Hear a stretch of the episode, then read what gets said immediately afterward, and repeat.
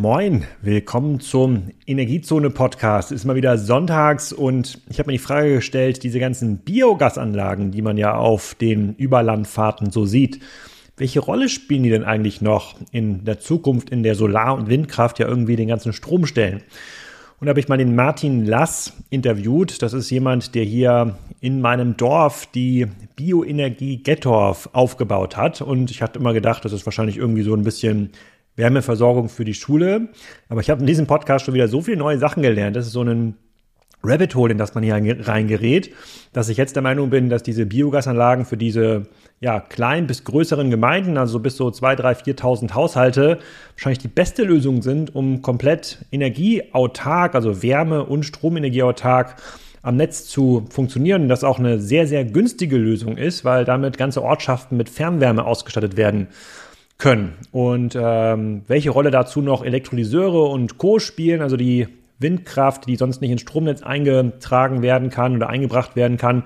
Das haben wir gar nicht geschafft zu besprechen, weil der Martin so schnell spricht. Da muss ich auch wirklich mal ganz genau hinhören, um überhaupt mitzukommen. Der ist ein echter Experte und baut diese ganzen Dinge auch ähm, wirklich selber. Also der hat hier eine unfassbare Infrastruktur aufgebaut, eine riesige Hülle, in der auch ähm, Biogas eingelagert wird. Ist da ein absoluter Super-Experte und da könnt ihr auch schon auf Folge 2 ähm, freuen. Die nehme ich morgen auf, also wenn dieser Podcast auskommt, ja genau, morgen. Und da könnt ihr mir noch schnell Fragen zuschicken, wenn euch schon Fragen eingefallen sind und ihr die Gelegenheit hattet, diesen Podcast direkt am Sonntag zu hören. Ja, also krass, kann ich nur sagen, aber überzeugt euch mal selber und hört euch mal an, welche Rolle Biogas nach vorne in Deutschland spielt. Martin, willkommen zum Energiezone Podcast. Heute mal in meinem Heimatdorf, ähm, Gettorf. Ähm, weiß gar nicht, gehört das hier noch? Zu, ist das noch Gettorf oder naja, Wir sitzen jetzt hier genau an der Grenze äh, zu Tüttendorf. Ja. Hier bin ich ganz oft vorbeigefahren. Hier fahre ich immer äh, Pizza holen, hier um die Ecke bei der Pizzeria. Ja. Und dann habe ich mir gedacht, so äh, dieses, dieses riesige Ei, was man hier im Hintergrund im Video auch noch äh, sieht, was machen die denn eigentlich? Und dann habe ich euch mal so ein bisschen in der Lokalpresse gesehen und jetzt mittlerweile im Vorgespräch gelernt, krass, wir sind ja hier an der, an der Speerspitze der dezentralen Energie-Wärmeversorgung. Also mhm. das, was hier in Gethoff gebaut wird, sagen, das wird wahrscheinlich in den nächsten 50 Jahren in vielen anderen ähm, in anderen Regionen in Deutschland ähm, gebaut. Bevor wir dabei ins Detail einsteigen, in das Energiezone-Detail, erzähl doch mal ein bisschen was zu dir, zu ähm, ASL und zu Bioenergie, Gerolf. Ja, herzlich willkommen bei uns in Düttendorf. Mein Name ist Martin Lass. Ich bin ähm, landwirtschaftlicher Unternehmer hier in Düttendorf, habe 2006 in sechster Generation den Betrieb meines Vaters übernommen und ausgehend aus der Landwirtschaft mit Ackerbau und äh, auch Tierhaltung, Schweine halten wir hier auch, ähm, halt äh, 2009 mit der Bioenergie Gettorf den Schritt in die Energieversorgung gewagt und eine Biogasanlage errichtet. Warum hier? Weil natürlich durch die Tierhaltung die äh, Rohstoffe schon vorhanden waren. Und das erste Wärmekonzept damals, warum so nah an Gettorf, wir heißen ja auch Bioenergie Gettorf, weil dort der meiste Wärmebedarf besteht, haben wir als ähm, damals vielleicht noch wenige Anlagen, aber den Wärmemarkt sofort identifiziert als mindestens den zweiten Markt, nicht? Biogas zu Strom und Wärme, Kraft-Wärme-Kopplung. Und dafür sorgen wir das Schulzentrum äh, seit 2010 und ähm, auch gute 60, 70 Einfamilienhäuser. Und ausgehend von der Bioenergie Gettorf, wie das dann halt so ist, da gibt's viele technische Herausforderungen, wie diese Blockheizkraftwerke, hat die ASL als Gewerbebetrieb ähm, Fahrt aufgenommen und hat äh, mit Service an BHKW-Anlagen auf landwirtschaftlichen Biogasanlagen in den Bundesländern Schleswig-Holstein, Niedersachsen und Mecklenburg sich dann gegründet, sind heute äh, einige Servicepunkteure unterwegs. Seit 2016 bauen wir auch ähm, Speicher für Biogasanlagen, um die flexibel zu machen. Das ist das Thema, wo wir dezentral Strom und Wärme noch besser bereitstellen können. Und daraus ist ein eigenes Unternehmen entstanden und heute über 70 Mitarbeiter hier am Standort, die sich damit beschäftigen. Okay, fangen wir nochmal von ganz vorne an. Als du 2006 hier in den Betrieb, über den, in den Betrieb übernommen hast, ähm, hattet ihr schon eine Biogasanlage? Nein. 2009 haben wir die erste gebaut. Und die habt ihr damals schon gebaut mit der Idee, so ein regionales Wärmenetz zu betreiben. Ja. Weil die meisten Biogasanlagen, die genau. ich so kennengelernt habe, haben das ja. da gebaut. Es gab das EEG, irgendeine Einspeisevergütung und dann mhm. hat man sich dann 500 kW oder ähm, ein Megawatt Motor dahingestellt, geguckt, ob man ausreichend Felder hat mit Mais mhm. und das dann isoliert. Oder die meisten betreiben es ja noch isoliert. Wird so wahrscheinlich neun von zehn Biogasanlagen, sondern wahrscheinlich isolierte Ja, also es gibt schon Anlagen. mehr kommunale Wärmenetze inzwischen, aber kleinere Dörfer sicherlich ähm, oder auch Kombination mit Gewerbe wie, wie Gärtnereien oder so etwas gibt sicherlich auch schon einige. Aber ähm, nein, wir in der Tat sind so vielleicht eher die Anlagenkonfiguration oder die Anlagen der zweiten Generation. 2009 war jetzt war man ja nicht mehr ein Pionier mit Biogas. Das mhm. war ja schon die starken Baujahre, dieser Biogas-Boom, der dann ein bisschen entstanden ist durch eine Attraktivität des EEGs. Ja. Aber wir haben uns halt auch gefunden in einem Konzept, wo wir gesagt haben, wir wollen ähm, nicht nur auf Strom setzen, wir wollen die Wärme mitdenken und deswegen gibt es eine sinnvolle Kombination, dieses Gas hier in Tüttenhof zu erzeugen mit dem großen Gasspeicher außerhalb des Quartiers, nicht? Und im Quartier, also da, wo die Wärme gebraucht wird, Strom und Wärme zu erzeugen und die Wärme auch zu speichern. Das ist eigentlich das Ziel. Das heißt, im Quartier, sozusagen hier an der Schule, gibt es irgendeinen Motor, der aus dem Gas, der hier aus dem genau. Gasspeicher genau. kommt, Wärme, Wärme Richtig. erzeugt. Strom und Wärme. Strom und Wärme. Und ähm, wie, wie geht oder wie ging das vor über zehn Jahren oder fast 15 Jahren? Hat, da, hat die Stadt Gettorf gesagt, hey, das wird hier uns alles zu teuer, die, mhm. äh, die Sporthalle ist zu kalt und wir können uns nicht mehr heizen. Wer kann uns jetzt hier eine neue Versorgung bereitstellen? Weil diese so Quartierslösung, da kommen wir ja mhm. im Rahmen des Podcasts noch drauf, das ist ja ganz ungewöhnlich in einem, in einem sehr, sehr stark oligopolistischen sozusagen Strom- und Wärmesystem. Ja, Meine, die Idee, Strom und Wärme kommt quasi von, vom Schiff irgendwo her. Mhm. Das wird dann irgendwo von einem der großen äh, sozusagen Netzbetreiber dann angeliefert. Äh, und hier in Schleswig-Holstein ist, glaube ich, die Schleswig-Holstein SH Netz AG, mhm. von der der Stro Strom kommt. Wie, wie kommt denn ein Dorf darauf zu sagen, nee, wir wollen das anders machen? Also damals gab es noch kein äh, verbrieftes, wir, wir wollen bis dann und dann klimaneutral werden. Das, also diese Klimaschutzziele, die hatten die Gemeinden damals noch nicht verabschiedet. Damals gab es in der Tat die Initiative immer aus der Erzeugerschaft. Das heißt, wir sind dort hingegangen und haben gesagt, Mensch, äh, wir bräuchten so einen Ankerkunde, sagt man ja. Also das Wärmenetz lebt natürlich davon, dass genug Leute mitmachen. Wenn du ein Wärmenetz baust, dann musst du natürlich auch genug Mitmacher überzeugen, das heißt Kunden gewinnen, bevor sich das Netz rechnet. Und ein Großkunde wie so eine Schule mit 1400 Schülern äh, und großer Infrastruktur, 900 kW Anschlussleistung, die sind natürlich ein sehr interessanter Wärmekunde. Damals aber ganz nüchtern betrachtet, der Schulverband, wo ja viele Gemeinde, Gemeinden Mitglied sind und den tragen, mit immer das Problem, dass da nie genug Geld in der Kasse ist, die haben dann natürlich rein ökonomisch das bewertet. Wir haben damals mit, ich sag mal, Erdgaspreisen von 50, 55 Cent ähm, oder, oder Heizölpreisen von 50, 55 Cent und Erdgaspreisen um die ähm, 5,5 Cent oder 6 Cent vielleicht mal ähm, konkurriert und ein Wärmenetz gebaut. Und da war die Überzeugung des Schulverbands, ist eine gute Sache, ist eine regionale Versorgung, ist eine sichere Versorgung. Wir sind von Anfang an angetreten mit einer sicheren Wärmeleistung. Das heißt, wir brauchen Redundanz. Wir mussten unsere Blockheizkraftwerke absichern. Mit sogenannten Zweistoffbrennern haben wir es damals gelöst. Das heißt, wenn der, wenn der Motor ausfällt, der Strom und Wärme erzeugt, dann äh, springt im Prinzip ein äh, Brenner an, ein, ein Gaskessel, der Biogas verbrennt, weil das Biogas ist ja noch da. Mhm. So, dann kann ich das Biogas nicht zu Strom machen, dann mache ich es halt nur zu Wärme. Das war damals die Redundanz, technische Art.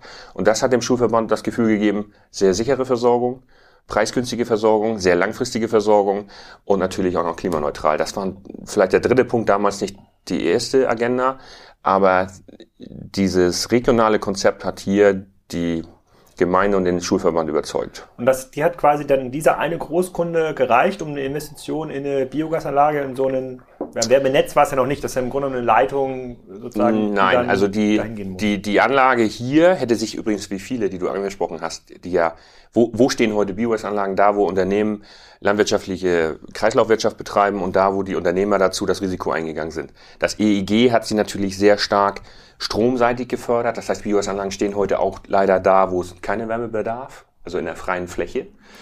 Ähm, das bedeutet, hier hättest du immer eine Anlage gesehen, aber die doppelte Größe, also die Hälfte sozusagen bilanziell unserer Anlagenleistung, die haben wir verortet an dieses Wärmekonzept Schule.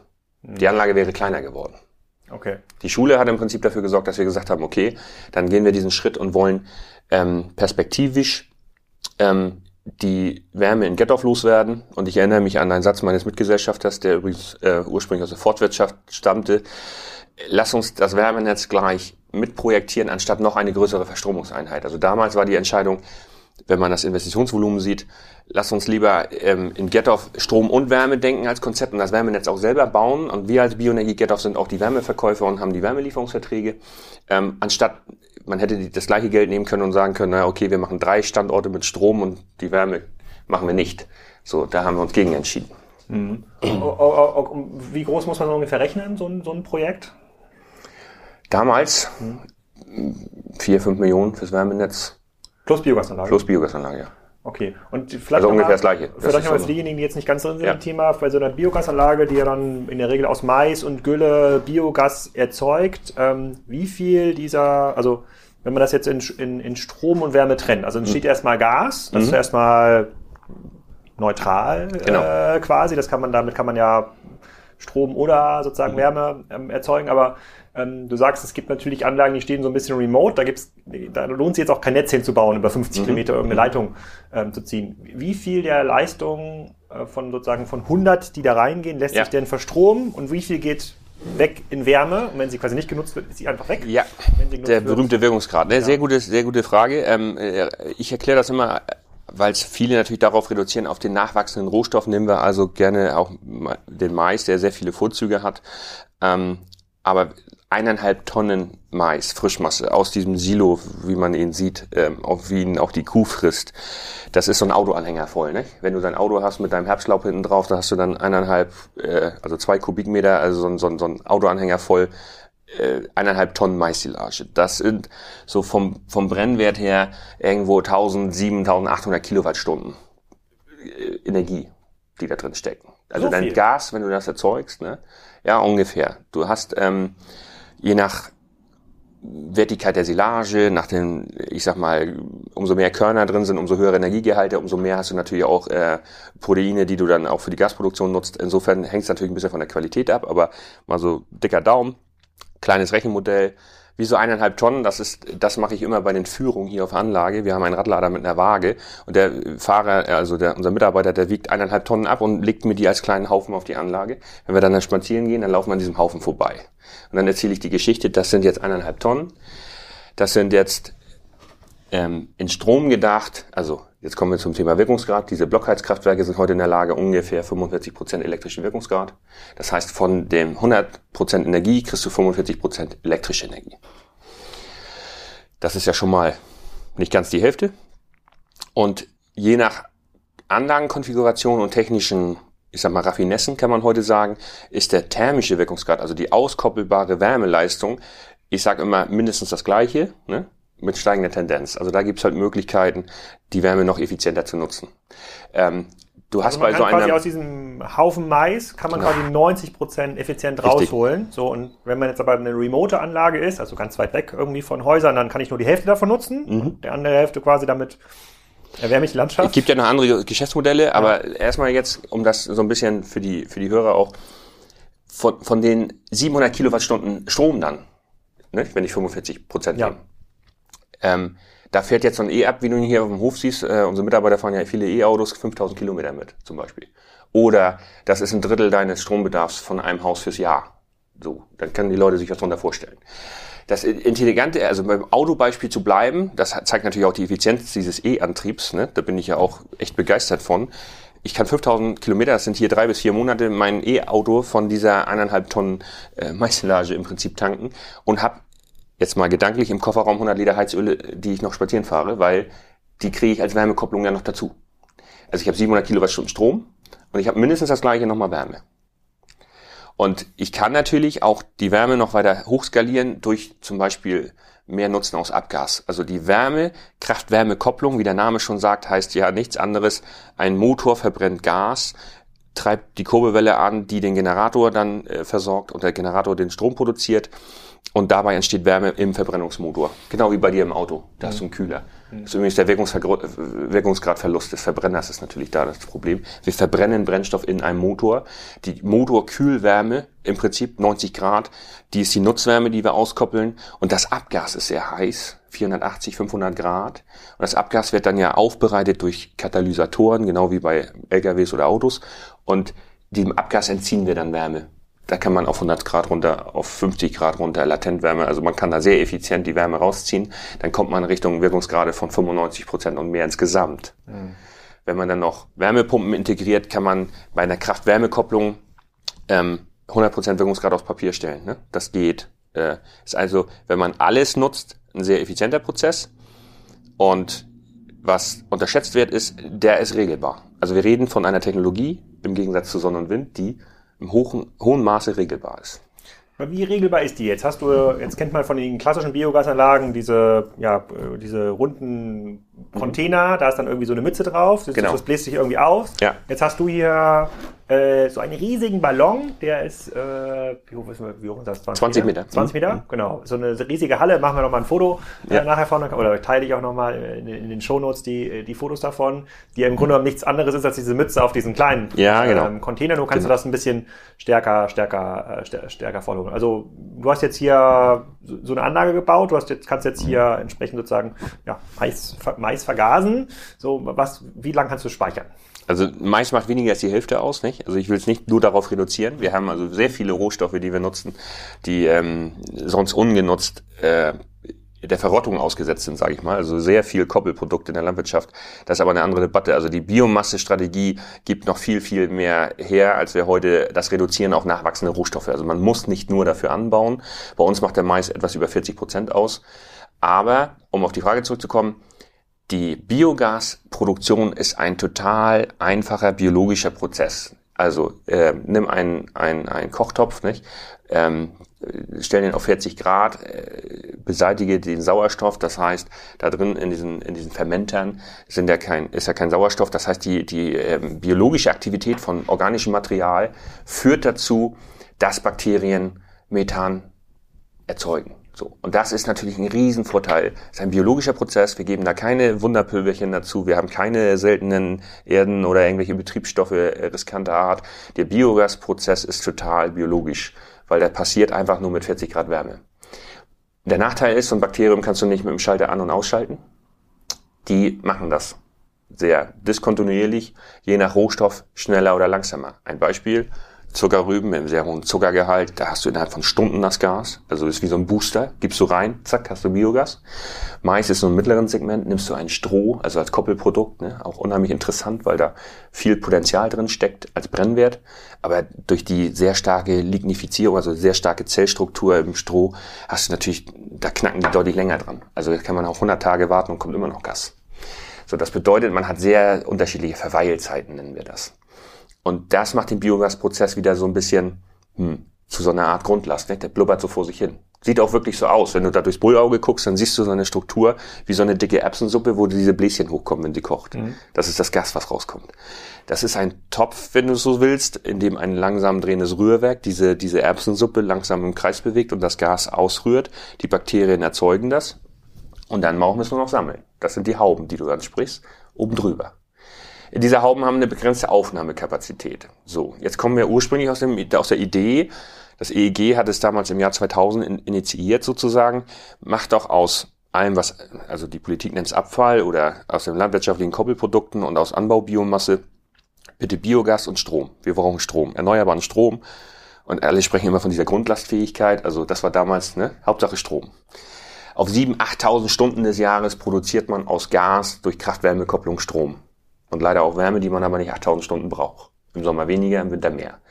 Und das ist im Prinzip diese zweite Generation, die es bedarf und auch die politischen Prozesse, dass wir natürlich heute viel größer denken müssen in Gesamtenergiebilanzen und wir müssen jede Technologie da einsetzen, wo sie am stärksten ist. Also haben wir uns überlegt, naja, speichern wir halt das Gas separat. Das Gas wird runtergekühlt, dem wird Wasser entzogen, ist noch ein bisschen Schwefel drin, das kann man relativ einfach ähm, auch biologisch entschwefeln, weil Schwefel nicht so gut für die Verbrennung ist.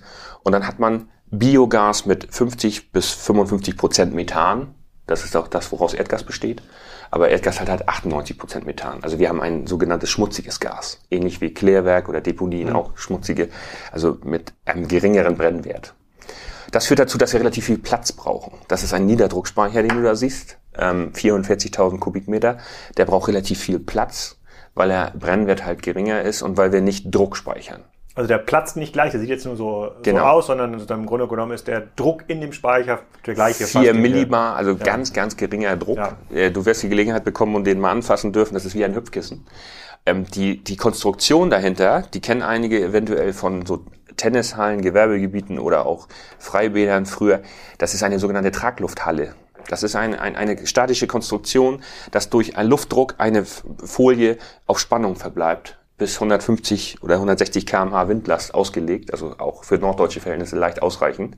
Das heißt, wir haben eine stabile äußere also, Hülle. Was ist, wenn da mehr Windlast kommt? Was ist, wenn du mal 200 kmh draufblasen? Ja, dann würde die Sollbruchstelle wahrscheinlich die, die Folie und ihre Nähte sein. Ne?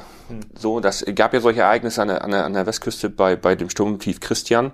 Ähm, das ist dann der sogenannte Störfall, nicht? Äh, und dann würde man den neu aufbauen müssen, also oder reparieren. Also man kann diese Folie noch reparieren, je nach Ereignis und nach Schadensbild. Aber ähm, das ist natürlich eine gewisse Sollbruchstelle, die gibt's bei verschiedenen Bauwerken. Der, der Vorteil ist, dass wir es nie mit kritischen ähm, Situationen zu be bekommen vor dem Explosionsschutz. Also es gibt keine Explosion und Tüttendorf ist weg, ne? so der ein oder andere Bürger sich fragt, weil das Ding so groß ist. Äh, es gibt dann eher so eine Art Verpuffung, wenn dann genug ähm, Ex-Material vorhanden ist. Also Methan mit 50 Prozent brennt nicht einfach. Du brauchst eine sogenannte Ex-Zone, das heißt einen gewissen Sauerstoffanteil. So 6 bis 26 Prozent Methan ist so eine Ex-Zone, das ist hochentzündlich. Aber zu viel Methan bringt nichts, da fehlt der Sauerstoff. So und zu wenig ist zu viel Sauerstoff bringt auch nichts. Insofern musst du auch zu einem Schadensereignis, was ja also vor dem Hintergrund des Sicherheitsgutachtens, was dazu gehört, zum Beispiel ein, ein, ein, ein Wartungsfehler. Ne? Also wenn, wenn daran gearbeitet wird, dann gibt es bestimmte Protokolle, die man einhält. Das ist in jeder Industrie so und die, die meisten Schäden nicht nur in der Landwirtschaft, sondern auch in der Industrie sind natürlich menschliches Versagen bei Revisionsarbeiten oder Wartungen. Okay. Also ich sollte jetzt quasi den, den, den jährlichen Fackelumzug nicht durch die Halle machen, idealerweise. Zum Beispiel. Das darf man auch nicht betreten. Aber da, unter dieser äußeren Hülle ist dann eine innere Folie, die ist wirklich das Hüpfkissen, sagen wir dazu, weil die füllt und senkt sich mit dem Biogas, was sich da wie, unterbildet. Wie voll ist die? Also wenn ich jetzt hier in die Halle jetzt reingucken würde? Ich könnte dir das jetzt sagen, weil wir das hier auch auf der Steuerung haben und äh, guck da direkt rein. Dann äh, kann ich dir das genau sagen. Ähm, wir werden wahrscheinlich relativ voll sein, weil heute Montag ist und übers Wochenende äh, wir das Gas sammeln, weil am Wochenende ist der Strombedarf im deutschen Netz niedrig und am Wochenende wollen wir gar keinen Strom produzieren. Damit wären wir auch wie groß ist dein regeneratives Speicherkraftwerk? Wir denken in Tagen. Also wir sind nicht der Akku, der in Stundenbereichen denkt, sondern wir denken Megawattleistung in Tagen. Wir sind also genau in einem mittleren Segment, wo es im Moment auch keine andere Speichertechnologie so richtig gibt. Innerhalb der Woche sozusagen. Wir verschieben das preisgünstige Wochenende und sagen, wir machen keinen Strom am Wochenende. Wir können 60 Stunden speichern.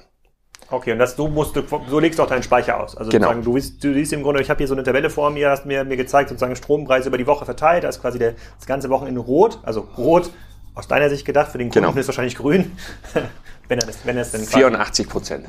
84 Prozent, also es geht fast bis ans Dach. Genau. Quasi. 84 Prozent ist er gefüllt. Mhm. Ähm, trifft jetzt gerade auf eine stromschwache Preiswoche. Also wir haben zwar Winter, also im Winter sind die Strompreise eigentlich immer höher als im Sommer, aber seit letztem Jahr ist natürlich alles anders.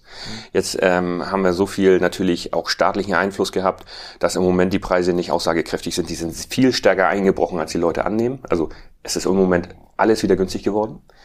Ähm, das heißt, dieser Strompreisdeckel, der der Staat mir gibt, diese 40 Cent, muss der Staat wahrscheinlich gar nicht zahlen. Jein.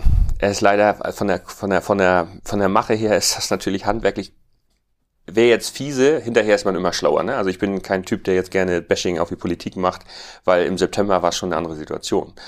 Allerdings muss man jetzt leider feststellen, es sind zwei Sachen passiert, die man ein Stück weit hätte vielleicht mit anderen Methoden besser verhindern müssen. Die Versorger haben die Preise hochgeschraubt weil sie ja immer gerne in ihren Büchern Mengen vor sich herschieben und haben die Ersatzbeschaffung im letzten Jahr vielleicht auch teuer getätigt. Mhm. Und die Erzeugerpreise für die Endkunden sind über diese Strompreisbremse und Gaspreisbremse bewusst rübergeschoben worden, weil man ja wusste, dass die Verbraucher das wiederbekommen. Mhm. Und gleichzeitig sind die Großhandelspreise jetzt zusammengebrochen.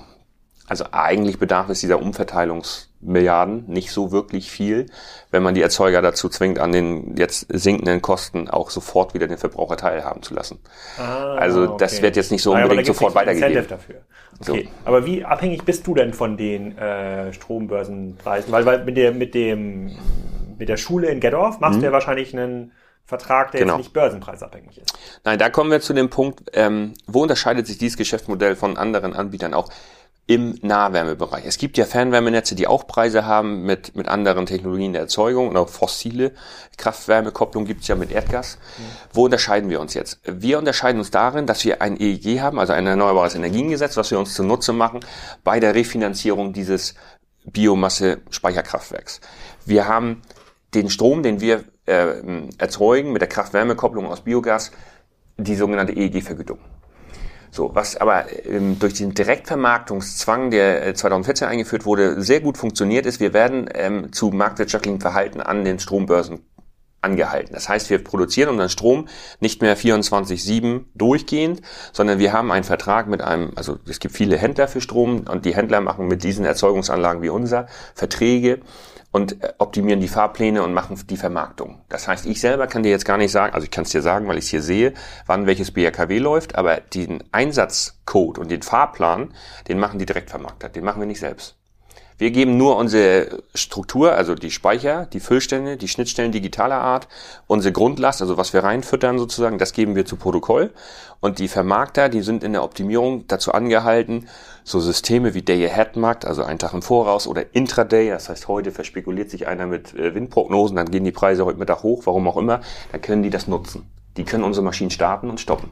Das ist ein hochdigitales System. Das heißt, du verkaufst gar, könntest gar nicht selber Strom verkaufen? Ich selber könnte den Strom nicht verkaufen, weil du bist am Bilanzkreis verantwortlich. Das heißt, da gibt es Regularien am Mittelspannungsnetz. Wir, wir speisen ja ins deutsche Mittelspannungsnetz ein, ins Verteilnetz. Und da gelten halt Regularien. Und dafür musst du jemanden haben, der diese Bilanzkreise ausgleicht und immer zu jeder Zeit. Ne? Ah, okay. Strom ist ja 50 Hertz in der Lampe hier bei uns im Büro, die würden jetzt flackern, wenn das deutsche System nicht funktioniert, nicht? Da kommen wir vielleicht auch nochmal drauf mit diesem ganzen äh, Resilienzthema, aber äh, einfach gesagt, gibt's da relativ gut formulierte Regularien, an die wir uns halten müssen. Und wir haben dann halt mit diesem ganzen ähm, Mittelspannungsnetz eine saubere Schnittstelle zum Energieversorger. Da gibt's ein paar Bretter, die sind ein bisschen dicker. Der ein oder andere wünscht sich auch eine Entschlackung, da gehöre ich auch zu, was Netzverknüpfung angeht und, und Einspeise, ne, Begehren, die man schneller erfüllen sehen würde gerne. Aber erstmal gibt's einen Strommarkt, jede Viertelstunde hat einen anderen Preis. Wenn wir hier auf die EEX gucken, ne, in Leipzig können wir uns das angucken. Das ist unser Benchmark sozusagen. Wir können relativ gut sehen, was unser Vermarkter mit unserem Strom macht. Ähm, und wir erzeugen dadurch die sogenannten Mehrerlöse. Das heißt, du musst dir vorstellen, wenn du 24, 7, 30 Tage oder 31 Tage des Monats Baseload durchfährst, mit immer der gleichen Last, 100 kW meinetwegen, oder 1 Megawatt, 1000 kW, dann kriegst du den Durchschnittspreis aller Viertelstunden des Monats automatisch. Das ist ja der Baseload. Ja. So. Den kann man in der Börse sich auch angucken. Danach kaufen ja auch Gewerbetreibende vielleicht ein. Und was wir schaffen, ist natürlich der Peakload. Das heißt, wir schaffen natürlich, abgesehen von unserer Arbeit, die wir im Monat anders verteilen, den durchschnittlichen Strompreis, den unser Fahrplan erzeugt. So, derzeit sind die nach dem EEG wir nennen das maximal überbauten äh, Biogasanlagen in der Lage, nur noch 2000 Betriebsstunden pro Jahr zu laufen und nicht mehr 8760. Also das sind alle Jahreszeitstunden, ne? 8700. Sondern wir laufen nur noch 2000 maximal. Das heißt, Weil wir stehen viel mehr als wir besonders lohnt. Weil sich in denen besonders lohnt und weil sie ihre Kapazität darauf ausgerichtet haben. Du musst dir vorstellen, eine Biogasanlage, Ja, nur, nur Ja. sozusagen, das EEG habe ich aber so verstanden, da gibt es irgendwie einen festen Preis. Genau, für eine feste Menge des Jahres. Das ist die, die Höchstbemessungsleistung. Also du hast eine, ähm, nimm mal ein Rechenbeispiel, 500 kW Biogasanlage. Max Müller, Bauer, Durchschnitt, nachwachsende Rohstoffe, 500 kW Biogasanlage mit Gülle und Mist und so weiter. Und der hat jetzt ähm, aber bei 500 kW mal 8300, 8400 Stunden, wenn man Wartung und Reparatur abzieht, die wird er schaffen, hat er irgendwas bei 4,5 Millionen Kilowattstunden Strom pro Jahr. Für die erhält er die EEG-Vergütung. So, was machen wir jetzt? Wir sagen, okay, nicht 500, sondern 2,5 Megawatt. Also wir verfünffachen die Leistung und machen aber die gleiche Jahresstrommenge, weil mehr darf er nicht nach dem EEG. Das heißt, wir reduzieren die Einsatzzeiten.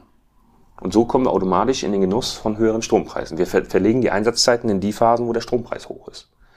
Wir machen im Jahr Das heißt die du gleiche kriegst- Strommenge. Du kriegst aber quasi dann nicht deine, dein Geld vom EEG, so einem Standardpreis, sondern das ist eine Art Direktvermarktungsvertrag. Ja, das ist jetzt eine Kombination. Du kriegst mindestens die EEG-Vergütung. Okay. So, auf die fällst du immer zurück. Ja. Aber das, was du dir erfährst, durch die inte- äh, intelligentere Einsatzzeit, das ist der sogenannte Marktmehrerlös. Der ist für uns interessant. Weil du, wie hast du es genannt, Residual? Äh, Genau, die sogenannte Residuallast im deutschen Ja. Stromnetz. ah, okay, weil du quasi diesen Speicher da hast und dann sagen Genau. kannst, okay, der kannst du auch mal einen Tag oder mal zwei Tage, wenn schlecht, kannst du mal warten und Richtig. bis dann so wenig, also äh, auf die Dunkelflaute wartest du quasi, äh, in, der schönes die Wort Alu, in der die Aluhütte auch betrieben Ja, werden muss. ja. Dass du, hier bin ich, so, für 25 Cent könnt Da es gibt's haben. eine tolle Grafik, die ich dir jetzt anzeichnen könnte zu diesen Jahresvolllaststunden und dieser Grafik, die sich dann verschiebt. Also die Residuallast, ganz vereinfacht gesagt, Sonne und Wind nicht da, ne? aber Strombedarf am Netz. Das ist die Residuallast. Ja. So, die wird beziffert auf schnell, je nach Rechenmodell, zwischen 25 im besten Case und 60 Gigawatt in Deutschland.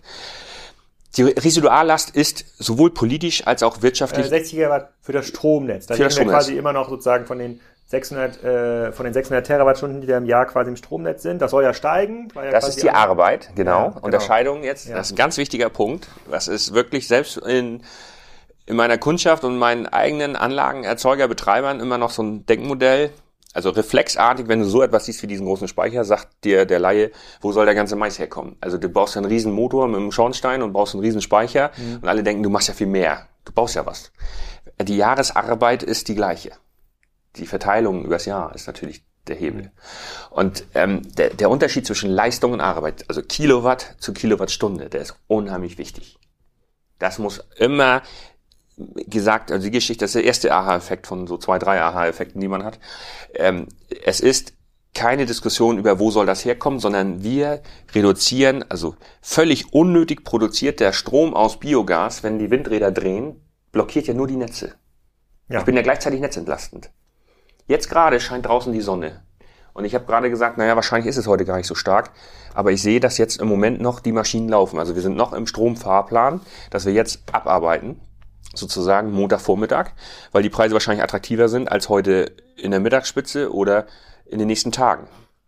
Und du entlastest dann gleichzeitig die Netze. Das ist ein Riesenvorteil, weil wir dann jetzt ausgehen, wenn Wind und Sonne stark sind. Okay, verstehe, verstehe ich, aber jetzt, wir kommen gleich nochmal auf Mhm. euer eigentliches Geschäftsmodell mit dem Werbe, lokalen Werbetnetz, was ja eigentlich viel, viel spannender ist, aber nur für mich zum Verständnis. Also der sozusagen die, ähm, die Arbeits, sozusagen, also der Strombedarf sozusagen, also der, der Output, die Arbeit wird ja steigen, weil ja, äh, keine Ahnung, fossile Brennstoffe, Mhm. Vollkommen klar. Gas sozusagen, ja, das, Elektrifizierung, ja. Gut, da kommt vom Mobilitätssektor so, das heißt quasi, ob das jetzt plus 50 Prozent, plus 100 Prozent in den nächsten 20 Jahren ist, weiß keiner so genau, Ja. aber es sozusagen, es steigt. Ähm, ihr, so, ihr seid jetzt quasi ein, ein Anlagenanbieter oder ein Stromanbieter, äh, der quasi diese äh, Puffermöglichkeit hat, ohne Batteriespeicher einzusetzen. Mhm. Den braucht ihr auch noch an einer bestimmten Stelle. Gucken, kommen wir gleich nochmal dazu, aber grundsätzlich kommt er da ohne aus.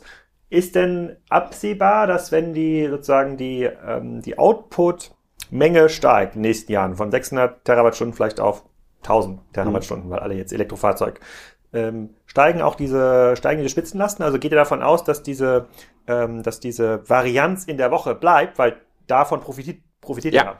Also statistisch, da gibt's von Energy Brain Pool oder Agora Energiewende, das sind ja so Thinktanks und, und, und Studien, die dazu existieren. Da gibt's natürlich Rechenmodelle der Statistik. Was passiert, wenn in Szenarien gedacht? So ein Szenario ist natürlich schon so zu wählen, Du kannst Smart Meter machen. Du kannst auch die Verbraucherlastgänge, ne? also den, den, dieses Lastmanagement am Netz durch Industriestrompreise, du kannst ja eine Lenkungswirkung erzeugen. Ähm, da gibt's ja verschiedenste Modelle und Geschichten, die sich erzählt werden. Bloß was alle Studien gemeinsam haben, alle merken, dass das nicht Lösung des Problems ist. Also du schaffst es nicht, durch nur Regelung von Lasten Ah, okay. einen Lastausgleich zu schaffen. Wenn der Sonne, also wenn der Wind weht, dann gehen Ah. alle Kühlschränke, hier, hier Kühlschränke nicht, alle Waschmaschinen an. Ne? So das, das Smart Meter Modell. Das ist gut. Auch Ladestrommprozesse bei der Mobilität sind gut. Also auch zum Beispiel bidirektionales Laden und die, die, die, die Autos als Batterien zu nutzen. Alles super. Übrigens eine meiner Überschriften, wir werden alles brauchen. Ne? Ich bin überhaupt gar keiner, der im Silo denkt und nur sein Geschäftsmodell sieht. Ganz im Gegenteil. Wir werden eine Kombination von ganz vielen brauchen. Und ähm, um auf die Frage zurückzukommen, die Residuallast, deswegen habe ich ja eine Range genannt, die ist im Best Case so, also niedrig, relativ niedrig. Wir haben in, in, in, in in Deutschland jetzt im Moment ungefähr auf ähnlichem Niveau Braunkohle und Biomasse. Also Strom aus Braunkohle und Biomasse ungefähr 5, 6 Gigawatt installierte Leistung mit einer bestimmten Lastband, die produzieren. Also 8 bis 10 Prozent des deutschen Stroms sind aus Biomasse, weil wir so viel äh, Einsatzzeit haben, über 7.000, 8.000 Stunden. Wir haben eine geringe Leistung am Netz mit 5 Gigawatt, aber wir produzieren ja relativ lange, weil die ja viel noch Grundlast laufen, die Biogasanlagen. Also haben wir schon 8, 9 Prozent des relativen, also der, der Strommenge in Deutschland im Moment aus Biomasse. Aber wir nutzen sie gar nicht dafür, wo sie eigentlich da ist. Hochflexibel. Naja. Das ist eine Wir Speichertechnologie. nutzen sie als quasi als Grundlast, aber du sagst, Völlig musst verkehrt. Residuallast. Genau. Die, die muss komplett in die Residuallast und dann kannst du diesen, dann kannst du ihn hebeln. Diesen Effekt, den ich gerade genannt habe, Leistung mal 5. Jetzt bei Neuanlagen denken wir Leistung mal 8,7 ist eine neue Zahl, die sich gebildet hat aufgrund eines steifen EEGs. Aber wir rechnen, wir sagen so von fast zehnfacher Überbauung. Wenn ich heute so eine 500 kW Anlage habe, Und es gibt Fermentationsanlagen, gebe ich dir auch ein Beispiel, das sind meine Kunden von heute, die sind vier, fünf Kilometer außerhalb der Quartiere in einem kleinen Dorf und haben jetzt ihre 500 kW. Und da haben sie keine Wärmesenke. Dann nehmen wir jetzt die Fermentation und lassen alles so stehen, wie es ist und buddeln das Rohr. Gas kann man verlustfrei leiten, im Unterschied zu Wärme. Nicht? Dann baue ich eine Gasleitung. Vor dem Quartier baue ich diesen Speicher und im Quartier baue ich den Wärmeerzeuger und die Wärmespeicher. Und dann wie, groß ist dann so ein, wie groß ist dann so ein Ding, was man da im Quartier baut? Megawatt. Aber wie groß ist dann da so ein Gebäude? Wie muss man das vorstellen? Ja, wie Container? Sind, äh, ja, ne, ist schon größer. Weil wegen Lärm und so, da hast du ja auch Auflagen. Du baust ja schon richtige Heizhäuser, nennen wir die. Okay. Das ist schon dann auch, äh, man kann auch Energiebunker sagen, ne? So Beton wegen Schall. Und da ist dann aber nur ein Brenner drin. Also ist irgendwas, was dann Wasser. Im Blockheizkraftwerk schon noch, ne? Ja. Also BHKW, Blockheizkraftwerk, Kraft-Wärme-Kopplung, ganz normal, ist, so wie es auch vorher auf der Anlage war mit 500 kW, bauen wir dann immer 5 Megawatt. Da hast du ein Gebäude von 20 mal oder 15 mal 15 Meter oder so hast du ähm, die ganze Abgasaufbereitung oder sowas und einen kleinen Schornstein und da hast du daneben einen großen Wasserkübel, ne, also einen Stahltank als, als Wasserspeicher. Nicht, nicht fünf, nicht zehn, nicht 15 Kubikmeter, sondern 1500 Kubikmeter. Sieht dann so ein bisschen aus wie so ein, wie so ein hier kleines Getreidesilo oder andere okay. Sachen, die man so im Land Wasser heißt Wasser drin und sozusagen genau. damit kann dann das Quartier, holt er seine, holt seine Wärme. Damit erreichst du, dass du natürlich Strom und Wärme unabhängig voneinander bereitstellen kannst. Der Gasspeicher speichert den Brennstoff, das BHKW erzeugt daraus Strom und Wärme, dann wenn der Strom gebraucht wird und die Wärme wird immer gespeichert. Weil Strombedarf und Wärmebedarf sind natürlich nie gleich, die sind immer unterschiedlich. Ähm, und der Vorteil ist, dass diese Anlagen dann sehr residuallastlastig nur noch 1000 Betriebsstunden machen, weil die noch größer überbaut sind. Das heißt, die Jahresarbeit 5 Millionen oder 4,5 Millionen Kilowattstunden bleibt gleich, aber nur noch 1000 Stunden des Jahres werden sie genutzt und das sind pro Woche dann nur noch die 17, 18 Stunden, die richtig Residuallastbedarf da ist. Dann habe ich einen Hebel auf 5 Gigawatt Biomasse in Deutschland, mindestens Faktor 5. Aber also du könntest 25 Gigawatt Leistung ans Netz stellen, dezentral am Verteilnetz in Deutschland und das ist hoch residuallastfähig. Das verstehe ich. Äh, und äh, dass man dem, also das zu den, zu den Momenten, wo es keinen Strom produziert, sozusagen kriege ich den irgendwie günstig aus dem, äh, sozusagen aus, aus dem Netz. Aber wie ist das mit der Wärme? Die, die Wärme, die ist doch gar nicht so äh, fluktuierend. Ich meine, die Schule muss ja quasi permanent gehalten werden. Ja, du hast Sommer-Winterverschiebung. Ja. Wird jetzt auch der eine oder andere sagen, ja, das ist, hört sich alles gut an, aber bei der Wärme haben wir extreme Unterschiede zwischen Sommer, sehr wenig Bedarf und Winter, sehr hohen Bedarf. Da bin ich natürlich wieder bei der anderen Seite meiner Biogasanlage. Der Garspeicher ist im 2-3-Tagesbereich 60 Stunden, ich habe die ersten Projekte, da machen wir 100 Stunden Speicher durch den Gasspeicher bei kleineren Anlagen, also können wir auch 100 Stunden speichern. Ich sag mal, ein gutes gute Benchmark ist das Wochenende, 60 Stunden Speicherkapazität. Aber was kann ich noch machen bei Biomasse? ich kriege vom Bakterium immer das, was ich vorne reingebe. Das heißt, ich kann über eine saisonale Fahrweise im Sommer weniger füttern, kriege ich weniger Gas. Im Winter mehr füttern, kriege ich mehr Gas. Das heißt, du hast quasi das neben heißt, dem Gaslager hast du noch ein Silagelager genau, irgendwo. Das ist unser größter Energiespeicher. Da hat auch äh, ein schlauer Mann mal ausgerechnet, ähm, die Zahlen habe ich jetzt nicht alle im Kopf, aber es gibt Rechenmodelle, wie viel Energie lagert im deutschen Silagehaufen, weil die Erntezeitpunkte dort sind ja im Herbst oder am Ende der Vegetation, wenn geerntet wird. Und die kannst du ja bis zu zwei Jahre durch die Konservierung, also durch Propion- und Essigsäurebildung und Luftabschluss, hast du unter diesen Silagen auch diesen leicht säuerlichen Geruch. Mhm kennt jemand, wenn er mal auf dem Milchviehbetrieb ist, ne? Da gibt's ja diesen Geruch der Silage. Äh, das macht diese Silage so attraktiv, weil sie lagerstabil ist. Das ist ein unheimlich günstiger Das heißt, im Grunde hat man schon einen Speicher über das ganze Jahr. Genau. Okay. Und den kann ich natürlich nutzen, im Sommer weniger füttern, im Winter mehr füttern. Okay, bevor wir quasi den ganzen anderen Sachen kommen, die man noch ja. reinfüttern kann, also Solar und Sonne kommen auch gleich dazu, weil da drüben baut eine Halle, da kommt ja noch neben diese, äh, da kommt ja noch Solar drauf. Ja. Sieht für mich als Laie zumindest so aus. Ja, genau. Ähm, wie kommt man jetzt dazu, von du versorgst jetzt quasi eine Schule hin zu, wir, ihr wollt das eigentlich für nicht das ganze Dorf machen, aber sozusagen schon für einen Großteil des Dorfes in Gerdorf. Wir reden hier von einem Dorf, 9000 genau, Einwohner. 8000 Einwohner, ja. Ah, 8, 8, 8, ähm, Einwohner. Genau, und mehr, deutlich mehr Wärmebedarf, als diese Anlage als Biomasse zur Verfügung hat. Ja. Ähm, vielleicht zum Einstieg auf die Frage noch eine Ergänzung, die wir eben nicht ganz beantwortet haben. Was unterscheidet uns von anderen Geschäftsmodellen bei, dem, bei der Preisstabilität der Wärme? Da waren wir ein bisschen von abgekommen. Das gerade erklärte Strompreismodell und diese Volatilität des Strommarktes, die wir uns zu eigen machen und auf die wir auch in Zukunft setzen, weil wir hoch wertvolle Kilowattstunden bereitstellen können. Das ist halt, wir konkurrieren da eher mit der Batterie, hätte ich fast gesagt, im, im Mehrtagesbereich durch diese Volatilität des Strommarktes refinanzieren wir auch teurere Jahre. Also wenn Energie teuer ist, so wie letztes Jahr jetzt äh, unter den Ereignissen, dann ist die Volatilität auch sehr hoch. Das heißt, hm. unsere Mehrerlöse am Strommarkt sind auch sehr hoch gewesen.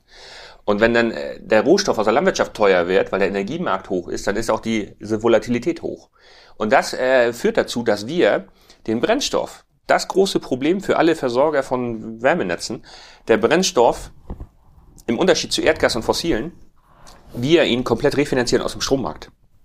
Das heißt, unsere Wärmekunden müssen nicht teure Agrarrohstoffe ein Jahr bezahlen, ein Jahr nicht bezahlen, sondern die bezahlen im Prinzip diese sehr stabilen Kosten des kompletten Wärmenetzbaus, den Strom für die Wärme, also die, die Verteilpumpen des Wassers, die Wartung, ne, die steigenden Löhne, kleine Preisbeiklausel, alles klar, aber wir haben keine großen Preisschwankungen über zehn Jahreszeiträume, weil wir über den Strom unser, unser Rohstoffkonzept absichern. Und das unterscheidet dieses Geschäftsmodell von anderen, die sagen, lieber Kunde, du kriegst bei mir Fernwärme, aber ich kaufe Erdgas ein und ich nehme meinen Erdgaspreisindex und den gebe ich immer eins zu eins dem Endkunden. Da habe ich ja solche Schwankungen. Mhm. Es gibt Fernwärmenetze, sind die Preise vervierfacht worden. Die gibt's hier. Sogar in Gethoff gibt's eins. Das ist eine Katastrophe, weil das Vertrauen kostet. Es gibt halt fossile Netze, die sind jetzt in den Preisen explodiert. Und das ist bei einem Wärmenetz unheimlich wichtig, weil die Kunden machen sich ja schon abhängig. Du hast halt ein Wärmerohr und kannst den Anbieter ja nicht ohne weiteres wechseln. Mhm. Und das ist unheimlich wichtig für diesen, da kann man sich viel in Dänemark abgucken, weil die das schon seit 40 Jahren viel schlauer machen als wir. Viele vertrauensbildende Maßnahmen, aber lokale Konzepte führen zu unheimlicher Preisstabilität in der Wärme. Das ist mir nochmal wichtig an der Stelle. Ähm, das, das äh, ist nämlich, ich sag mal, Vater des Gedanken sozusagen und, und Gründungsidee ähm, ein Wärmenetz lebt davon, dass viele mitmachen. Du brauchst eine hohe Anschlussquote, damit sich diese hohen Infrastrukturinvestitionen für alle in den ersten 20 Jahren auch sauber amortisieren. Sonst funktionieren Wärmenetze nicht. Hm, okay. Wie viele von diesen 8000 Menschen, die in Get-Off wurden, in wahrscheinlich mh, hm, 3000 Haushalten? Wie, weiß, wie viel 2400. 2400. Wie viele von denen haben denn eine äh, Fernwärme? Äh also um, äh, im Moment sind wir so bei Nummer 200 noch was, 220, weil wir ja nur einen Teil von nee, nicht ihr, aber wie von den Gesamthaushalten, wie viel haben da überhaupt eine Fernwärme oder Zentral? Ja, es gibt ein Netz äh, im Norden, ähm, auf der anderen Seite der Bahn, Get-Off wird ja durchschnitten von einer Bahn, da sind ungefähr 100 Häuser angeschlossen bei der Hansewerk, also das ist ein äh, Wärmenetz aus dem Jahr 2000 mit KWK-basierten äh, äh, Konzept. Ähm, Was heißt das? Also Erdgas, also Kraft-Wärme-Kopplung okay. mit Erdgas. Also ähm, die haben auch ein BHKW äh, und die haben da immer Erdgas eingesetzt. So, bis zum Jahr 2010, da haben die dann umgestellt auf Biogas von der anderen Biogasanlage. Also wir haben, also ich, ich selbst nicht, sondern zwei Kollegen, Berufskollegen, die haben eine Biogasanlage im Norden Getoffs und die machen die sogenannte Lohnverstromung oder die verkaufen ihr Rohbiogas der Hansewerk und die Hansewerk macht daraus Strom und Wärme. Lohnverstromung. Also, das heißt, die, die, die haben eine EEG-Anlage draus gemacht. Der, der Motor gehört der Hansewerk, aber das Gas liefert die Biogasanlage. Mhm. Ähm, ich kann da leider nicht umhin, jeder ist für sein Geschäftsmodell verantwortlich, aber äh, leider ist dieser Energieversorger, der zu einem Drittel den Landkreisen in Schleswig-Holstein gehört, ähm, nicht in der Lage, die Leute an diesem sehr günstigen Bezug von Biogas partizipieren zu lassen, weil die Preisklauseln sind im Erdgas verhaftet. Also diese, dieses Wärmenetz, was dort existiert seit 20 Jahren, wird zu 80 Prozent oder 78 Prozent aus Biogas versorgt, zahlt aber zu 100 Prozent Erdgaspreisindizes. Und das ist in diesem Land leider erlaubt.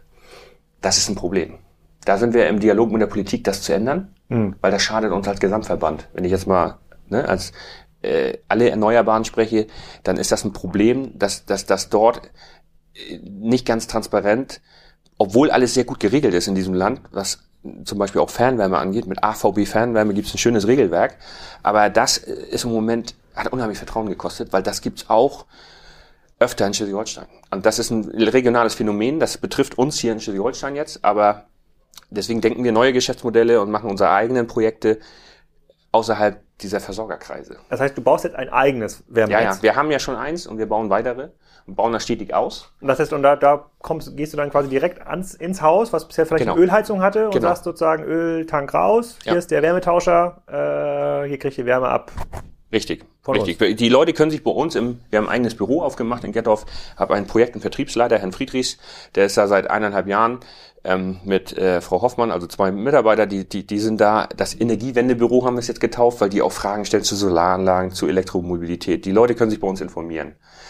Du musst halt Vertrauen aufbauen, dass die Leute begreifen, wie funktionieren Erneuerbare morgen. Es ist halt nicht die eine Lösung, sondern es ist ein Mix von Lösungen. Und man muss erstmal begreifen, so ein Quartier in dieser Wärmedichte, der Ingenieur spricht dann von der sogenannten Wärmedichte, wie viel Wärme pro Quadratkilometer das ist wie so eine Art Messzahl, so ein Indikator, wie so ein Preisschild. Dann kann ich sagen, okay, wie teuer wird das Netz? Ist das auch ökonomisch interessant? Umso, umso, umso mehr du so ein, so ein, so ein Dorf an der Pellenkette hast, nicht? Hm. 100 Häuser in Reihe, die aber drei Kilometer verstreut sind, wird das, wird das aufgrund der Wärmeverluste, ne, wird das natürlich zu teuer. Aber das Interessante dabei ist, und deswegen versuche ich das so ein bisschen aus der Vogelperspektive zu sehen. Das heißt, es ist jetzt quasi für dich möglich, so, du, du warst ja jetzt, also ohne das diszipliniert zu meinen, sozusagen, hast das Bauer angefangen, hast ja, gesagt, genau. oh, hier kann ich, wie kann ich mich jetzt hier erweitern? Da gibt es irgendwie Feinstahl, Biogasanlagen, neue Technologie.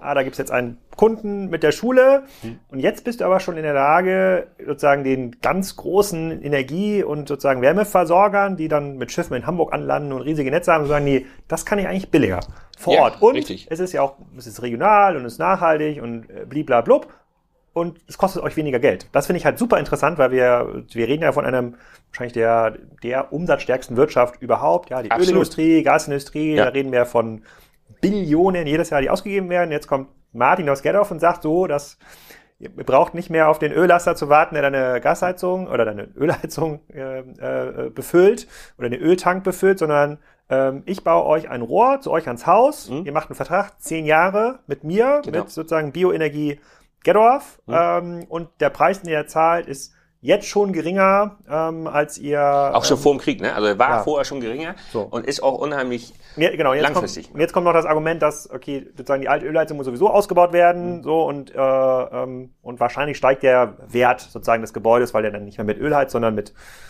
Biogas. Das ist jetzt eine neue Perspektive, mhm. die, die, die das Ganze noch wie so eine Art Turbo zündet. Aber du hast jetzt gerade super zusammengefasst den zweiten großen Aha-Effekt, der übrigens auch in der etablierten Versorgerebene noch gar nicht angekommen ist. Das heißt, wenn ich jetzt zusammensitze in Runden mit Fachleuten und da sind auch versorgernahe Institutionen, Lobbyisten, Ingenieure oder wer auch immer dabei, dann gucken die sich solche Konzepte wie unsere Energiedrehscheibe, haben wir es mal genannt. Also es ist ja wie so eine Art, das Speicherkraftwerk fungiert als Drehscheibe von verschiedenen Energieerzeugern zu den Verbrauchern im zum Beispiel Wärmenetz. Und die hören sich den Vortrag an und sagen, ja, aber wir müssen ja unser Portfolio und jetzt ist Krieg und wir müssen erstmal, ne, erstmal Kosten sparen, Herr Lass, erstmal Kosten sparen. Ich sage, ja, aber deswegen erzähle ich das ja. Ach, hatte ich das nicht erwähnt, das ist günstiger. Das heißt, denen fällt das ja so ein bisschen wie aus dem Gesicht dann. Das glauben die dir nicht. Also, die beschäftigen sich nicht mit einem EEG, also als Betreiber, weil das ist ein komplexes Geschäftsmodell. Ein EEG ist ein sehr steifes Gesetz, aber es ist unheimlich attraktiv, weil es dem Erzeugern Sicherheit bietet für Netzzugang. Es bietet Sicherheiten der Preisstabilität, also als äh, untere Grenze. Wir brauchen das EEG, um diese Institutionen und diese Drehscheiben im Land aufzubauen. Aber die etablierten aus der alten fossilen Energiewelt, die sind natürlich eher so ein KWKG, also ein Kraft-Wärme-Kopplungsgesetz, da ist Erdgas halt der Brennstoff gewesen, haben die bis 2040 als ihre Brücke gesehen. Die wollten natürlich die Transformation über Erdgas laufen, bis irgendwann der Wasserstoff kommt. Deswegen haben wir in diesem Netz auch, also in diesem Land auch viele Erdgasnetze in solchen Dörfern wie Gerdorf. Und deswegen sind die natürlich total überrascht, dass jetzt jemand kommt und sagt, na ja, selbst in der Quartiersgröße, die wir ja öfter haben in, in Schleswig-Holstein, sind wir günstiger, wenn wir es so machen. Also Wärmenetz bauen. Das weil ich, der Matthias Trunk hier von, äh, von der Gasag Berlin, der mhm. uns hier in dem Energiezone-Podcast auch ein bisschen was von äh, Gasnetzen erzählt hat. Und mit dem habe ich auch gesprochen. Die meisten Gasnetze sind ja auch wasserstoffleitungsfähig, mhm. äh, sind mhm. dicht genug. Ein paar Ventile und, ja, nicht klar. alles, aber äh, äh, du sagst, wahrscheinlich, wenn man dieser sehr dezentralen Energie- und Wärmeversorgungsidee folgt, wir sind, sind ja quasi hier im Quartier abgeschlossen. So, mhm. wenn alles um uns herum zusammenfällt, sozusagen könnte man hier aus der Anlage ist immer noch, der, der, Tank hat irgendwie noch äh, genug Wärmepuffer, mhm. der, der kann ja auch ein, zwei Tage Wärme mhm. vorspeichern. Ähm, dann bräuchte man die dicke Erdgasleitung von, ich weiß gar nicht, wo die jetzt das Erdgas hier ankommt, von, von Hamburg, vom Hamburger Hafen wahrscheinlich. Kiel, Kiel Hamburg. Von Kiel kommt irgendwie Erdgas an. Äh, das wird dann bisher in dem Blockheizkraftwerk wurde das verbrannt hier äh, mhm. vor, vor Gerdorf, um dann Wärme zu erzeugen. Das bräuchte man gar nicht. Richtig, richtig. Aber man braucht mehr als diese Biomasse. Ne? Also das ist, das ist genau der Punkt jetzt. Ähm, wir haben jetzt gerade rausgeschildert, warum, warum, warum ist das bisher nicht so gedacht und gemacht worden. Da gibt es sicherlich auch ein bisschen diese konkurrierenden Geschäftsmodelle, weil andere haben halt ein anderes derzeit. Und jeder Erdgasanschluss, der umgeschlossen wird auf unser Wärmenetz, der verteuert die Kosten des Erdgasnetzes massiv. Das sind die Netzentgelte. Also jeder Anschlussnehmer, die, die Therme, die du rausbaust und ein Wärmenetz ne, lokal versorgt ihn stattdessen, führt dazu, dass es immer weniger Anschlussnehmer am Erdgasnetz gibt. Ja. So, so alt ist das jetzt ja auch noch nicht. Also die Deutschen sind da leider einen anderen Weg gegangen als die Dänen und haben halt in den 90ern nach den, Priva nach den ganzen Privatisierungen, die liefen, bei uns ja die alte Schleswag sozusagen, die ja privatisiert wurde und es ist ein E.ON-Konzern, also es gibt immer die vier Großen in Deutschland und Hansewerk AG ist halt eine E.ON-Tochter. Ähm, die, die haben halt äh, auch mit Rückendeckung der Politik sich halt darauf versteift, dass es das Erdgas ist. Also wurde Erdgasinfrastruktur ja in diese Quartiere erst reingebracht ich sag mal, 90er Jahre. Vorher war das alles, hat ein Öltank Öl, jeder gehabt. Öl, alles als Öl. Oder wie mein Schwiegervater so sich schon so eine Pionier. Erdwehr, ja. Pionier, absolut. Hab ich, hab ich will mal rausfinden, warum er das gemacht hat damals. Er wirklich ja äh, das, ah, okay, das heißt, und die Dänen haben darauf komplett verzichtet, die haben gesagt, es gibt so. Nun werden Leute sagen, ja, aber Dänemark ist anders. Natürlich ist Dänemark anders, auch die Mentalität ist anders. Die haben auch ganz viele Genossenschaften. Und äh, in Dänemark gibt's halt Wärmenetze, die heute die Wärmepreise senken, weil sie über den Strom so viel Geld verdienen, dass die Wärme im Prinzip so rüberbleibt. Das wird hier jetzt so nicht sein, weil, weil wir einfach deutlich teurer sind, wenn wir heute Netze bauen, als vor 40 Jahren. Dafür bauen wir sie aber deutlich wärmeeffizienter. Das heißt, alte Wärmenetze aus den 70ern sind nicht annähernd so gedämmt wie neue. Das heißt, auch das Wärmerohr hat sich verändert. Also die Technologie hat sich weiter weiterentwickelt. Ein Wärmenetz, was heute gebaut wird, ist ähm, von der Lebenszeit leicht 50 Jahre ranzuschreiben an die Infrastruktur und vor allen Dingen ist es viel, viel effizienter als vor 40 Jahren. Ein Wärmenetz im Moment, da läuft irgendwo Heißwasser durch. Heißwasser durch die Erde in isolierten Rohren. So und das geht dann in den Wärmetauscher in mein Haus genau. sozusagen und da holt er sich dann die Wärme, die er braucht, um das dann zu heizen. Richtig. Okay. Wir reden auch, auch das gleich, Wärmenetze reden wir immer von einem Altbaubestand und Bestandsquartieren, ähm, ich sag mal, für eine nicht darstellbare Sanierungsquote in diesem Land. Also viele Leute, die jetzt gerade vor diesem, vor diesem, vor dieser politischen Diskussion die Augen aufreißen und sagen, Wahnsinn, was die jetzt gerade besprechen, 65 Prozent Erneuerbare im Gebäudeenergiegesetz. Leute kriegen Angst, dass sie jetzt sagen, puh, wenn die Heizung kaputt geht, was kaufe ich denn dann? Oder muss ich mein Haus sanieren? Das sind ja Kosten, die sind ja gigantisch pro Haus, wenn du wirklich von der Sanierung redest. Ja. Neues Dach, neue ja. Wand, ne? Mhm. um die Wärmepumpen fähig zu machen. Das ja. Thema Hype der Wärmepumpe ist auch wieder der gleiche Fehler, Silo-Denken, ne? Ich nehme eine Technologie und die ist es. Also den Wärmemarkt komplett zu elektrifizieren, ist natürlich völliges Wunschdenken und äh, lässt sich überhaupt nicht darstellen, selbst wenn wir eine Million Wärmepumpen produzieren könnten. Wir haben überhaupt nicht die Netze, die sie versorgen. Das ist ein Riesenproblem und wir dürfen nicht zu alte Immobilien mit der Wärmepumpe ausstatten. Da, dann musst du immer sanieren. Du redest von 100.000 Euro aufwärts, wenn du die Wärmepumpe erzwingen willst in Altbaubestände. Ich gebe dir ein Beispiel. Die Wärmequartiere, so wie jetzt Gettorf, können wir ungefähr 100, 120 Stück in Schleswig-Holstein betrachten, sind alles ähnliche Unterzentren. Da hast du ein Rathaus, da hast du eine Kirche, da hast du einen Marktplatz. Das sind, ich sag mal, Ortsgrößen, wo du immer alten Backsteinbaubestand hast mit drei Vollgeschossen, wo du immer sagst, ich kriege da keine Solarthermie aufs Dach und ich muss mein komplettes Gebäude auf die Seite drehen. Die Sanierungsquote ist bei einem Prozent. So ein Krieg führt vielleicht dazu, dass die temporär mal zwei Prozent ist. Mir können die Leute Pro nicht Jahr. Leisten pro Jahr. Du brauchst 50 Jahre, um so ein Gebäudebestand Und du sagst, du könntest äh, sozusagen die alte Ölheizung, die jetzt hier quasi in den Backsteinbau die letzten 40 Jahre äh, gelaufen ist, die wird einfach ausgetauscht mit einem Wärmetauscher an dein an der Netz ran. Da muss aber nichts weiter gedämmt und werden. Der braucht aber trotzdem ja dann immer noch ein bisschen mehr Wärme. Der braucht mehr Wärme, die aber günstig ist. Und okay. natürlich, äh, wir aber als Wärme, nicht sanieren. Genau, wir, wir haben als Wärmenetz nichts gegen Sanierung wenn Sie im Laufe der zum Beispiel Erbensituationen, Modernisierungsmaßnahmen, Umbauten eine Sanierungsquote von ein bis zwei Prozent gerne, wird ja auch staatlich gefördert, begleitet, das kann man alles weiterhin machen, auch an bestehenden Wärmenetzen. Ein, ein Wärmenetz in so ein Quartier mit Altbaubestand ist nicht schlimm, weil es gibt nämlich ein, äh, ein, einen gewissen Hebel, den wir nutzen. Es gibt immer eine Nachverdichtung, also es gibt immer nachträgliche Anschlussnehmer, mhm. warum auch immer, weil Häuser werden verkauft, ne, vererbt und so weiter. Und es gibt immer eine Sanierungsquote. Und erstaunlicherweise ist das ziemlich konstant. Also wir können von einem Wärmeabsatz ausgehen, der relativ konstant ist. Es gibt immer neue Anschlüsse, ein paar Nachzügler sozusagen, und es gibt immer Sanierungsquote und die halten sich ungefähr die Waage. Nachher, nach 30 Jahren, rechne ich damit, dass die Wärme weniger wird, weil die Sanierungsquote überwiegt. Vollkommen mhm. klar. Und Neubauquartiere, um das auch gleich zu sagen, da sehe ich natürlich schon das Kaltnetz, also moderne Netze, kältere Netze, viel weniger Energiebedarf pro Haus, da ist auch noch, wenn man wirklich neue Quartiere erschließt, das Netz für mich immer noch der günstigste, anstatt jeder einzelne mit einer Wärmepumpe. Lieber eine Großwärmepumpe und ein Kaltnetz sozusagen. Aber es ist eine andere Technologie. Da legst du kein Netz mit 80, 90 Grad Vorlauf. Aber du wohnst ja jetzt ja direkt in so einem Neubaugebiet in, äh, in, in Gettorf, hier vorne gegenüber von dem Hospizen, ja viele neue das Häuser. Das ist kein Neubaugebiet mehr. Das kommt dir so vor, weil du ja. dich noch dran erinnern kannst, das war 2003, 2004. Das ist 20 Jahre her. Aber die haben doch wahrscheinlich alle Gasheizungen, oder? Die haben alle Gasheizungen und da ist es hochinteressant für die auf Fernwärme. Die werden jetzt angeschlossen. Ah, ja. Die werden jetzt angeschlossen im Lindentor. Die damals, oh Mensch, der Gaskessel ist ja fünf Jahre alt, Herr Lass, ne? 2010. Wir waren einfach zu weit. Äh, ja. da noch dran an dem, an dem Erstbau. Aber auch für jemanden, der jetzt äh, da vor, da vor zehn Jahren das irgendwie äh, gebaut hat, seinen, seinen Gaskessel, der würde ja wahrscheinlich noch 10, 20 Jahre halten, äh, der Gaskessel. Die jüngste Gasheizung, die wir rausgeschmissen haben jetzt im Fasanenweg, ist zweieinhalb Jahre alt. Wir haben ein, ein Haus angeschlossen, wo eine Gastherme an der Wand hing, die ist vor zweieinhalb Jahren gekauft worden. Ähm, und ich bin übrigens auch Wirtschaftsingenieur. Also ich habe äh, die Landwirtschaft im Blut und habe äh, in, in Weinstefan in Bayern äh, Agrarmarketing und Management studiert und einen Wirtschaftsingenieur gemacht. Ich bin ja kein Agraringenieur, ich bin Wirtschaftsingenieur.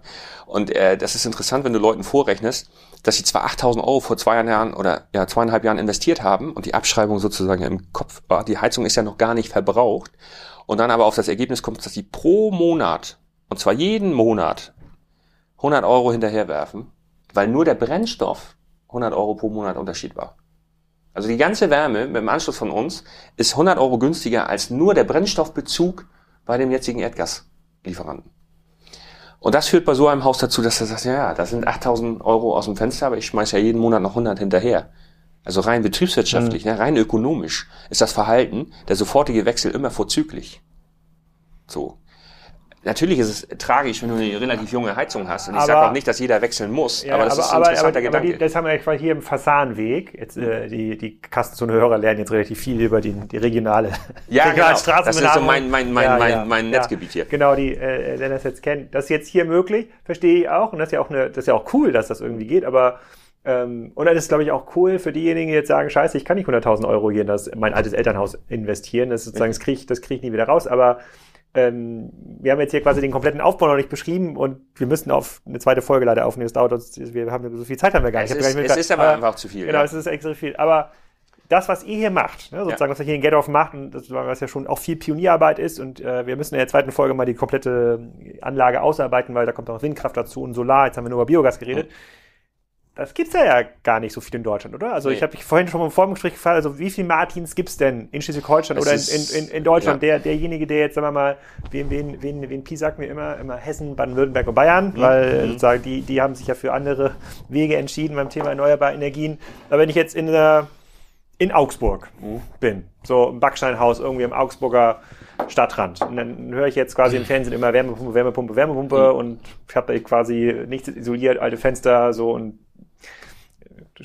vielleicht gibt das Stromnetz sogar das noch her, sozusagen die Wärmepumpe zu betreiben. Der, der kann ja gar nicht zu dem Augsburger Martin Lars gehen. Nee, genau, genau. Es, es gibt, da sprichst du auch jetzt etwas an. Also erstmal gibt es wenige, es gibt wenige, weil wir, was passiert hier gerade? Hier passiert gerade, dass ein Geschäftsmodell, was staatlich angereizt, übrigens, also das EEG war eine super Erfindung, weil sonst hätten wir die Struktur gar nicht, muss man ganz mhm. ehrlich sagen.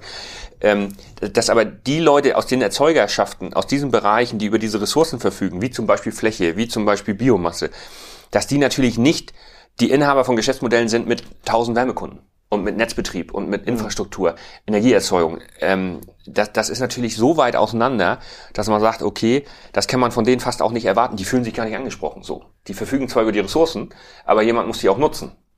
So, und das ist wieder das, was ich eben so ein bisschen rausgearbeitet habe. Da klafft eine Lücke. So, die Politik hat Wünsche, die nennen sich dann halt natürlich kommunale Wärmewende, ähm, Klimaschutzgesetz, also verpflichtende Quartiersplanung. Kommunen, Bürgermeister, Verwaltungsbeamte, die müssen sich Gedanken machen, wie machen wir unseren Ort CO2-neutral, egal ob 3.000 oder 30.000 oder 300.000 Einwohner. Und dabei stoßen die, die haben, immer okay, wir haben ja ein Stadtwerk, reden wir doch mal mit denen. So, da müssen die Stadtwerke sich damit auseinandersetzen. Die haben ja auch diesen Masterplan zu erfüllen.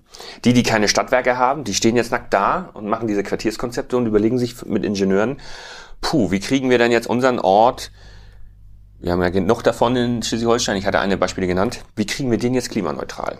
Und, und dabei merken die halt, puh, das ist ja alles andere als einfach und es sind vor allen Dingen viele Akteure. Der eine sitzt auf den Ressourcen und macht die Technologie, der andere macht die Ressourcen und eigene Ressourcen gibt's vielleicht noch gar nicht. Die Gemeinde müsste auch Ressourcen schaffen und investieren.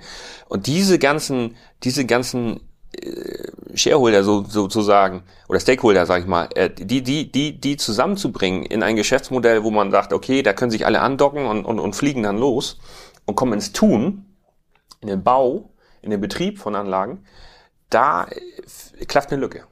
Da fehlen Institutionen, Player, Leute, die sie zusammenbringen. Hier ist, die, hier, ist die, hier ist die Ausnahme, dass ein Unternehmer, der von ganz vorne kommt, bis nach ganz hinten komplett durchdenkt. Das ist die Ausnahme vielleicht. Das bist du. Das bin ich jetzt. Ja. Weil die Gemeinde selber ist da nicht drauf gekommen. Ich habe es ihr angedient. Und ich habe jetzt vorgestellt, ein Bürgernetz zu bauen, also das Wärmenetz in Bürgerhand auch ganz bewusst, weil das auch unsere, also nur Gettorf sind 50, 60 Millionen Euro Gesamtinvestitionsvolumen. Die Bioenergie Gettorf mit zwei Unternehmern wird das nicht tun. Wir sind nur ein Viertel 50, 60 Millionen, um wie viele von diesen 2400 Haushalten anzuschließen? Das wären dann alle. Die, die an, wenn alle von das ganze Wärmenetz- angeschlossen werden. Okay. Bei den Erzeugern, wenn du noch einen Großwärmespeicher da brauchst, dann bist du vielleicht auch sogar bei 70, aber das kommt nachher ein bisschen auf den Gesamtwärmeabsatz an. Ähm, aber das übersteigt natürlich die Investitionsbudgets von normalen nachwachsenden Rohstoff, also Biogasanlagen. Die, wir sind da schon die Ausnahme. Wir kommen deutlich in den zweistelligen Millionenbereich, den wir selber investieren als Unternehmer, weil wir es gerne wollen und weil wir es auch als lukratives Geschäftsmodell sehen. Aber wir machen auch nichts anderes. Wir machen nur das. Ich habe mich ja voll spezialisiert mit meinem ganzen Unternehmen, ähm, auch diese Anlagen zu bauen und zu betreiben. Äh, der klassische Landwirt als Biogasanlagenbetreiber, der hat ja fünf Betriebszweige und hat Kühe und Ackerbau und andere Sachen. Der kann nicht seinen gesamten Unternehmens, äh, ich sag mal, Bereich nur der Energie widmen und die ganzen Investitionen einseitig dort investieren, dann werden andere Geschäftsmodelle wie die Tierhaltung oder der Ackerbau bei ihm leiden. Also der muss ja investieren an allen Fronten. Und deswegen kann er nicht in ein großes Wärmenetz investieren oder in einen großen äh, Speicherpark. Ähm, da, der kann sich aber super als Geschäftspartner da andocken. Also der, der, der ist natürlich der ideale Lieferant für bestimmte Sachen und kann sich auch als Gesellschafter beteiligen, aber er kann das nie alleine machen.